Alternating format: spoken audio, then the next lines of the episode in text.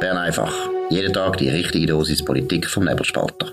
Immer auf den Punkt, immer ohne Agenda. Der Podcast wird gesponsert von Swiss Life, ihrer Partnerin für ein selbstbestimmtes Leben. Das ist die Ausgabe vom 12. April 2022. Dominik Feusi und Markus Somm. Ja, Russland hat sich äh, vernehmen zu der Schweiz und hat die Schweiz kritisiert, insbesondere der Außenminister von der Schweiz, der Ignazio Cassis. Was sind da die neuesten Erkenntnisse, Dominik?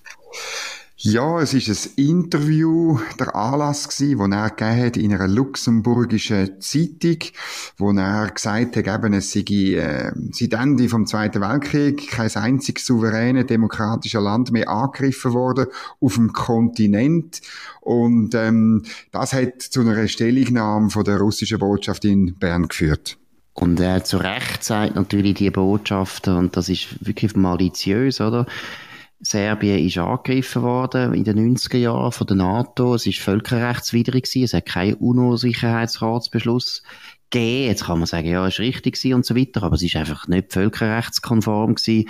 Und es ist natürlich schon peinlich, dass EDA solche Aussagen macht. Völlig unnötige Aussagen, völlig überflüssig. Wieso müssen wir da den Superlativ brauchen? Das machen wir Journalisten. Das müssen nicht Diplomaten machen. Und dann fragt man sich schon, was haben wir für Leute im EDA, die solche Anfängerfehler machen? Ja, und es, Kritik geht dann noch weiter, oder? Ähm, man kritisiert dann auch die, die Stellungnahme vom EDA in Sachen Bucha und Kramatorsk. Ähm, äh, das sind die Ortschaften, wo man, wo man Leichen gefunden hat, nach dem, nach dem Rückzug von der Russen. Und es sieht alles aus nach furchtbaren russischen Kriegsgräuel. Und das Absurde ist, das EDA hat sich ja dort zuerst wahnsinnig zurückgehalten, hat eben so von Ereignissen geredet, oder? Hat nicht richtig benennen. Dann ist der Druck im Inneren in der Schweiz gross geworden, da hat man es dann gleich benannt, oder? Und jetzt kommen die Russen und kritisieren, dass man es benannt hat.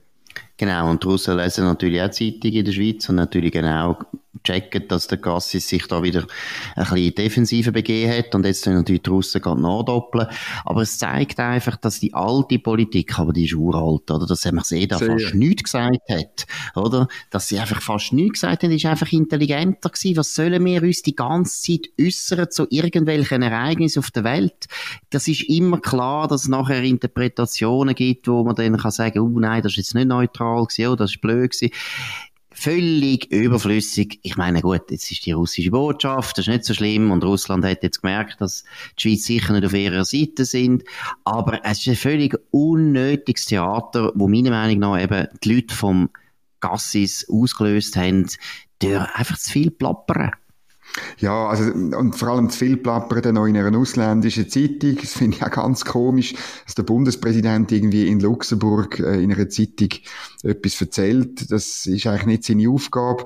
Ähm, Glaube ich auch, dass es komisch ist. Und dann wirklich, oder man, man, man hat halt ein bisschen Verbarmen mit dem Bundespräsident, wo man das Gefühl hat, er ist so ein bisschen wie Teig in der Hand, oder? Von, von, von, von Medien und von, von Leuten, die dann irgendwie Zensuren verteilen. Das Einzige, wo man sicher ist, wo man immer kann fordern ist, dass irgend so Sachen wie in Butcher und so lückenlos aufgeklärt werden durch eine unabhängige, ich weiß auch nicht wie, Kommission und so. Das kann man immer fordern, das ist immer gut. Aber das Bewerten, das ist das Problem. Genau, und das ist natürlich auch offensichtlich, ich meine, wir wissen das auch, die Bundesräte, alle jetzt nicht nur die Ignazio Cassis, die haben in ihrem Umfeld ganz viele ehemalige Journalisten und der Plapperton von uns Journalisten kommt dann eben auch voll in den Kommunikationsabteilungen zum Tragen. Das ist einfach plapper, plapper, plapper, plapper und es, es ist, es ist natürlich auch immer ihren Job. Sie müssen ja plappern. Für was sind sie eigentlich angestellt? Also, das ist meiner Meinung nach ganz eine schlechte Entwicklung. Ich wollte noch etwas sagen zu dieser luxemburgischen Zeitung. Ich meine, es ist doch grotesk. Wenn er ein Interview gibt in einer Luxemburger Zeitung. Dann soll er über die Schweiz reden. Dann soll er über unsere Interessen gegenüber der EU oder gegenüber Luxemburg reden. Warum muss er den Luxemburger erklären, wie man den Ukraine-Krieg soll einschätzen soll? Das ist ja so absurd. Also muss ich wirklich sagen, da bin ich einfach, da bin ich fast fassungslos. Ja, und es ist halt wirklich, du sagst es ein bisschen, oder? Es, es, es gibt so ein Dogma, dass ähm, ähm, bei vielen Ex-Journalisten, die die Strassenseite wechseln in Bern, ähm, in, in die Verwaltung, dass viel reden einfach gut ist. Und es ist schon so, ähm, es gibt auch, es gibt auch ein zu wenig Reden, es gibt ein zu wenig Erklären. Aber ähm, der Punkt ist sehr schnell erreicht, gerade bei so Magistratspersonen, wo viel Reden eben ins Plappern überschlägt und ins Spekulieren und ins Sachen sagen, wo dann ähm, bei anderen Leuten können ausgeleitet werden irgendwie und bei, beim Fehler machen landet man dann. Und ich glaube wirklich, Bundesräte, wo ja eigentlich in unserem System sich nicht wahnsinnig fest mühen erklären. Sie sind nicht so rechenschaftspflichtig wie, in, sagen wir, in einem britischen System. Ja, die müssen gar nicht so viel reden eigentlich, oder? Sie müssen, aber sie machen das immer dann, wenn sie geliebt werden, sogar von luxemburgischen Journalisten. Und das kommt immer schief raus. Ja, und vor allem eben zur Weltpolitik. Also, ich meine, der Schweizer ja, Bundespräsident muss überhaupt nie sich äußern zu der Weltpolitik. Das interessiert da kein Mensch auf der ganzen Welt, was der schweizerische Bundespräsident zur Weltpolitik sagt. Zu der Schweiz ja, aber nicht zu der Weltpolitik. Vielleicht noch schnell etwas, ein Zusatz, wo du jetzt gesagt hast, und das finde ich einfach wirklich spannend. Ich glaube eben wirklich, es ist meistens gar nicht unbedingt richtig, dass man sehr viel muss reden. Aber wie das alles ehemalige Journalisten sind, haben die wie eigentlich die Haltung der Journalisten gar nie richtig völlig aufgeben. Weil natürlich aus unserer Sicht als Journalist ist klar, wir wollen, dass die Leute sich äußern. Wir wollen, dass etwas sagen. Wieso haben wir ja etwas nachher zum Schreiben? Aber aus Sicht von einem Kommunikationsverantwortlichen, von einem Politiker, vor allem von einem gewählten Politiker wie einem Bundesrat, sieht das ganz anders aus. Aber das, glaube ich, ist eben häufig nicht so der, nicht die Erkenntnis, die nachher in diesen, in Kommunikationsabteilungen angewendet wird. Ja, das ist natürlich so. Jetzt müssen wir noch über eine andere, über andere Persönlichkeiten reden.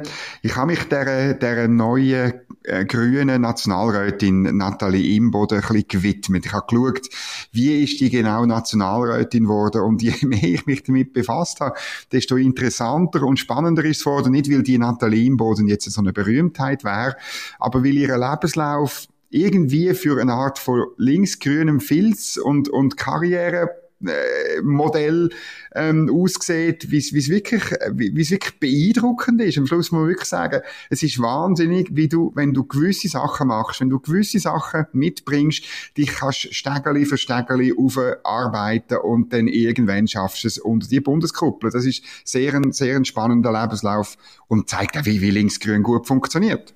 Absolut. Also ich finde, es ist ein ganz aufschlussreicher Artikel, weil es eben genau auch zeigt, wie unser System schleichend zu einem Berufspolitikersystem geworden ist, wo die Leute, die sich da bewegen, auch recht wenig Risiken äh, müssen ergreifen oder? Es ist eigentlich fast ein, ein Selbstläufer, wenn du das Leben anschaust, oder die, die berufliche Karriere die praktisch nie Risiken müssen erleiden, die hätte eigentlich einfach können vorwärts schwimmen. Und das ist einfach aus meiner Sicht nicht gut, weil Politiker sollten eben auch ein was Biografien betrifft, ein bisschen vielseitig sein. Sie sollten selber auch wissen, was es heisst, einen Bruch zu haben, was es heisst, Risiken zu nehmen. Und sie sollten eben auch gerade wenn man rot-grün ist, auch mal ein bisschen andere Milieu noch kennenlernen, wo man nicht kennt, wenn man wirklich Volksvertreter sein will. Einmal oder hat es fast einen Bruch gegeben und das ist so spannend bei der Nathalie Imboden im Frühling 2011. Sie hat bei der Uni geschafft und du musst dir vorstellen, die Mitarbeiter von ihr, also alles Gewerkschafter haben die Uni ja bestreikt, wegen ihr. Und zwar, weil sie eine Personalentscheidung getroffen haben, die sie nicht äh, teilt haben. Das ist zum ersten Mal in der Schweizer Geschichte dass Gewerkschafter, Angestellte von einer Gewerkschaft, eine Gewerkschaft bestreikt haben. Und da ist dann der Rede gewesen, sie haben einen autoritären Führungsstil, sie mich nur die eigene Karriere und so weiter. Äh, Sachen, die man in anderem Zusammenhang auch schon gehört haben. Und das Interessante ist, dass sie, man hat sie dann ein halbes Jahr auf Dublin geschickt, von der Gewerkschaft aus.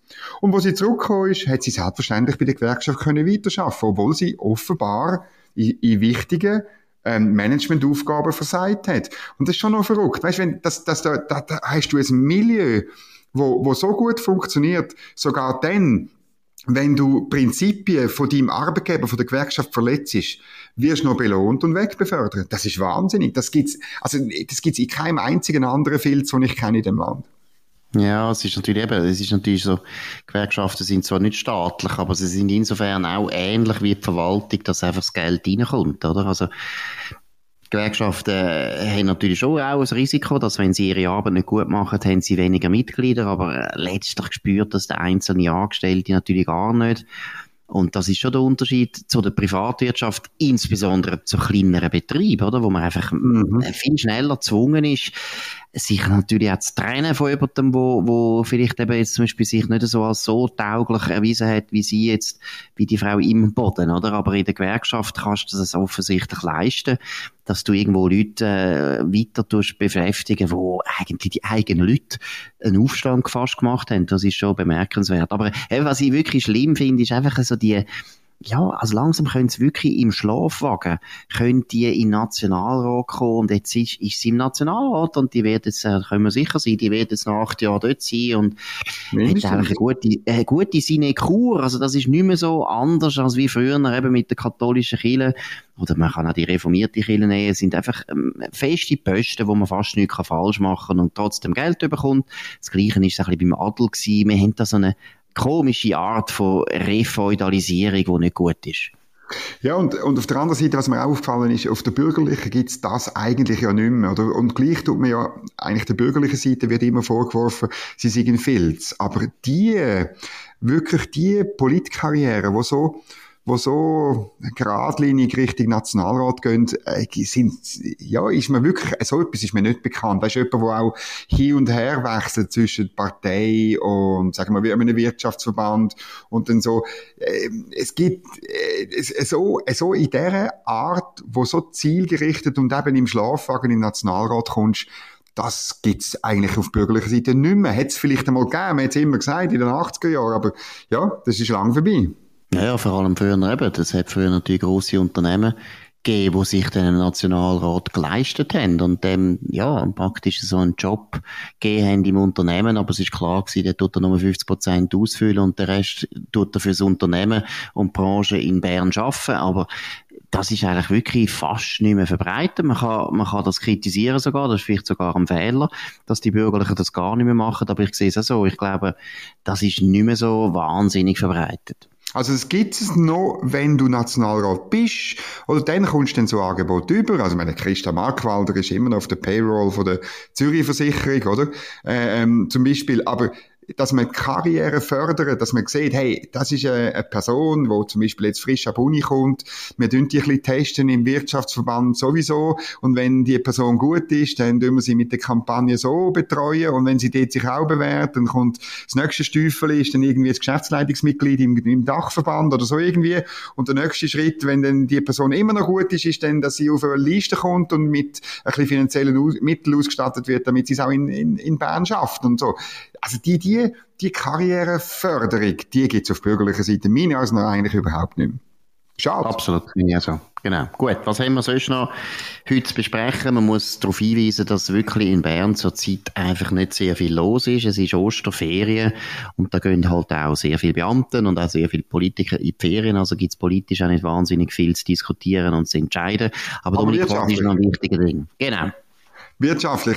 Heute ist eine Meldung gekommen, nämlich die USA sind 2021 zum wichtigsten Exportmarkt von der Schweiz aufgestiegen. Und das ist interessant, weil ähm, eigentlich der bisherige Spitzenreiter Deutschland die Position eigentlich seit dem Zweiten Weltkrieg hat als wichtigster Exportmarkt.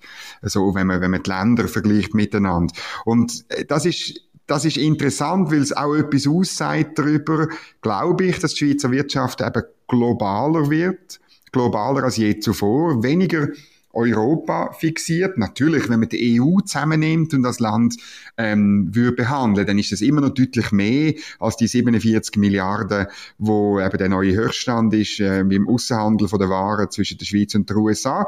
Aber trotzdem, es zeigt, dass, obwohl die USA weit weg sind von uns eigentlich und der Handel ja, äh, meine, am einfachsten ist Handel immer mit den Nachbarn, oder? Rein aus geografischen und aus Kostengründen, oder? Aber es zeigt doch, wie die Schweiz, die Schweizer Wirtschaft globaler wird denn je. Und das ist, finde ich, ein gutes Zeichen, ist eine gute Nachricht.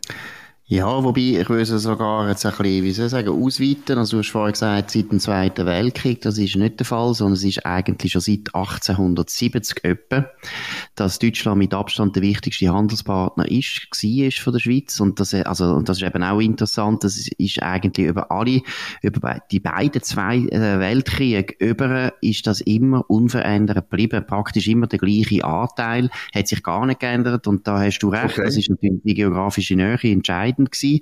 Aber, was auch interessant ist, Amerika ist schon mal unser wichtigster Exportmarkt gewesen, und zwar in den 1840er Jahren. Und das ist wirklich ganz wichtig, oder? Die Schweizer Industrie und die Schweizer Wirtschaft ist eigentlich, wenn man es genau nimmt, schon seit dem 16. Jahrhundert globalisiert, sehr stark globalisiert. Und warum ist Amerika in den 1840er Jahren der wichtigste Exportmarkt gewesen? Weil damals in den 1830er Jahren der Zollverein entstanden ist, der deutsche Zollverein, die haben äh, Zölle aufgetan. Frankreich hat gleichzeitig auch Zölle aufgetan. Dann hat auch Österreich Zölle aufgetan. Also wir haben in Europa, haben wir ein Europa gehabt, wo äh, auch so alle die nationalen Binnenmärkte aufgebaut worden sind und die Schweizer eigentlich nicht mehr so leicht haben können exportieren und deshalb hat man müssen auf Übersee ausweichen und relativ schnell ist nachher Amerika zum wichtigsten Exportmarkt geworden, vor allem, das ist damals vor allem die Textilindustrie von der Schweiz. Also die Änderungen hat es immer wieder gegeben und ich finde es in dem Sinn ist schon noch bemerkenswert, dass wir jetzt wieder dort sind, wo wir etwa 1840 gestanden sind. Ja, das ist sehr bemerkenswert. Und es hat natürlich, weißt, es hat natürlich, ja, analog. Man kann es nicht vergleichen mit dem, was du jetzt erzählt hast, mit diesen Zöll und, und, und so, was man aufgetan hat. Aber natürlich ist der schon in der Schweiz heilig gesprochene Binnenmarkt. Aber der ist natürlich auch nicht nur ein liberales, äh, ein liberales Gebilde, sondern er ist auch ein, ein, ein, Regula ein regulatives äh, Monstrum, oder? Und mir kommt da in Sinn, was, was ein, ein, ein berühmter britischer Ökonom, äh, der Lord Harris of Highcross, der hat bei einer Veranstaltung, ist etwa 20 Jahre her, aber der hat damals auf die Frage von einem Schweizer Ökonom, ob denn die Schweiz soll in dem Binnenmarkt in Europa mitmachen, hat er ganz einfach gesagt, ja, also wenn der Binnenmarkt für den Welthandel offen ist, dann muss die Schweiz ihm gar nicht beitreten. Und wenn er nicht offen ist, dann darf sie dem Binnenmarkt nicht beitreten. Und das ist genau das Richtige, genau. oder? Also, das ist, wir, wir können nicht mitmachen bei einem protektionistischen Gebilde. Für das ist unsere Wirtschaft viel zu global und viel zu, auch vom Niveau her, vom Lohnniveau, vom Innovationsniveau viel zu hoch. Absolut. Und das Interessante ist, dass damals, wo der deutsche Zollverein entstanden ist, eben in den 1830er Jahren, Diskussion in der Schweiz ist sehr ähnlich gewesen wie heute eigentlich, okay. wo wir über die EU-Binnenmarkt reden. Und auch dort hat es viele Leute in der Schweiz, die zuerst gefunden haben, ja, wir müssen unbedingt dem Zollverein beitreten, weil das ist so ein wichtiger Handelspartner. Wenn wir da mhm. keinen Zugang mehr haben, dann gehen wir runter. Da hat es eine Kommission gegeben. Die Kommission ist eingesetzt worden. Das ist übrigens also alles noch Eidgenossenschaft gewesen vor 1848. Das ist nicht äh, der Bundesstaat gewesen. Das ist auch bemerkenswert. Und dann eben die DAX-Satzung, die damalige, hat das eingesetzt, die Kommission. Sind alles Unternehmer gewesen.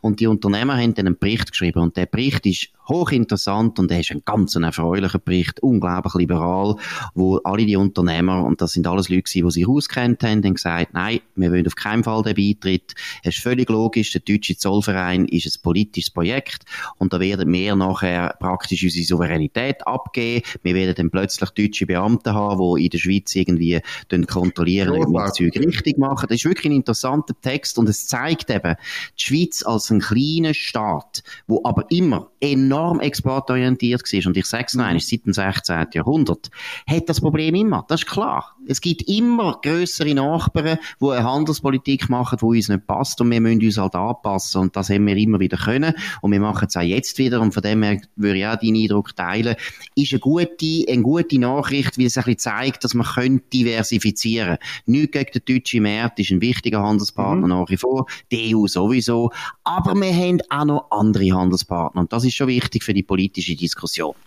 Gut, genau. das ist Bern einfach gewesen, heute vom 12. April 2022. Dominik Freusi und Markus Somm, danke für die Aufmerksamkeit. Ihr könnt uns abonnieren auf nebelspalter.ch oder Spotify oder Apple Podcasts. Könnt uns bitte weiterempfehlen, könnt uns kritisieren oder loben. Wir hören uns wieder morgen zur gleichen Zeit auf dem gleichen Kanal. Wir wünschen einen guten Abend. Das war Bern einfach, immer auf den Punkt, immer ohne Agenda. Gesponsert von Swiss Life, ihrer Partnerin für ein selbstbestimmtes Leben.